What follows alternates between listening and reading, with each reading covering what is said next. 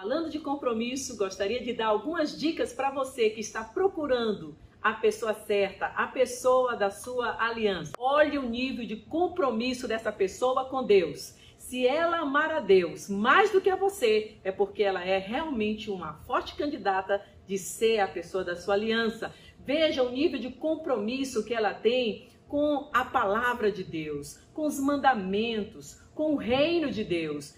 Porque se ela for comprometida com Deus, com certeza ela tem mais possibilidades de vencer os desejos, as tentações da carne. Veja também o nível de compromisso dela com a sua família, com seus pais, se ela honra pai e mãe, se ela respeita a sua base principal, que é a família.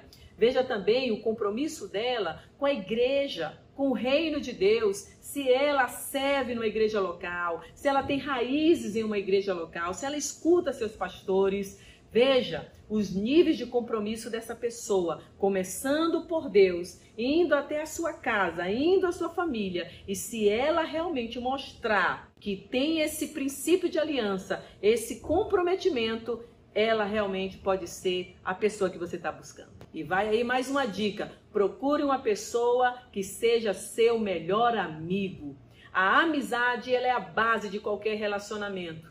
Dentro do casamento, a comunicação é uma das maiores ferramentas de um casal. E como isso acontece? Lá atrás, no relacionamento, no compromisso, a amizade é desenvolvida. Porém, quando você começa a gerar isso desde o momento que você gosta da pessoa, que aquela pessoa te atrai, você já começa a ganhar pontos com isso. Faça dessa pessoa um amigo que você possa confidenciar seus sonhos, seus projetos, seus anseios. Comece a procurar saber a história dessa pessoa, a família dessa pessoa, de onde veio essa pessoa. Eu me lembro que quando eu encontrei o meu esposo, a primeira vez que nós sentamos para conversar, ficamos duas horas conversando e ele me contando da sua história de vida, da sua família e eu também contando a ele, sem nenhuma pretensão, simplesmente encontrando ali a possibilidade de um grande amigo, de uma grande amizade. Então, a minha dica para você é: faça da pessoa que você está procurando o seu melhor amigo. E lá vai mais uma dica para você. Procure alguém que valorize, que priorize a santidade. Santidade não tem prazo de validade. Você não é santo só um, um, período da sua vida. Você não é santo só quando você quer alcançar uma bênção de Deus. Você é santo a vida toda. Você é santo do momento que você entrega a sua vida a Jesus e você continua no processo de santificação contínua.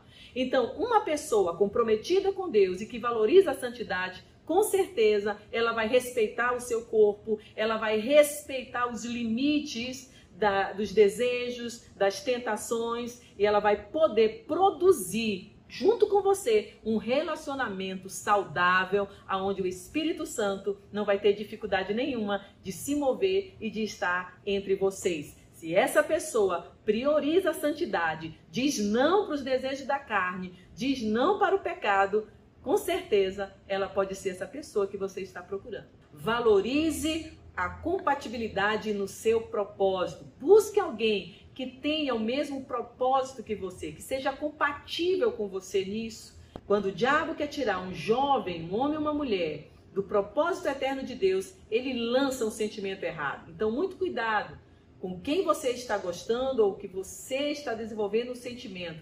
Veja se essa pessoa tem propósitos compatíveis aos seus se ela tem o mesmo pensamento, a mesma meta, o mesmo alvo, se ela está olhando para a mesma direção. Se não for, com certeza não é a pessoa certa para você. Procure alguém que vai caminhar com você, que vai impulsionar você para frente, que vai levar você mais adiante, que junto com você vai cumprir o propósito eterno de Deus para sua vida. Eu espero que você tenha muito êxito e que encontre alguém para somar junto com você. Deus te abençoe.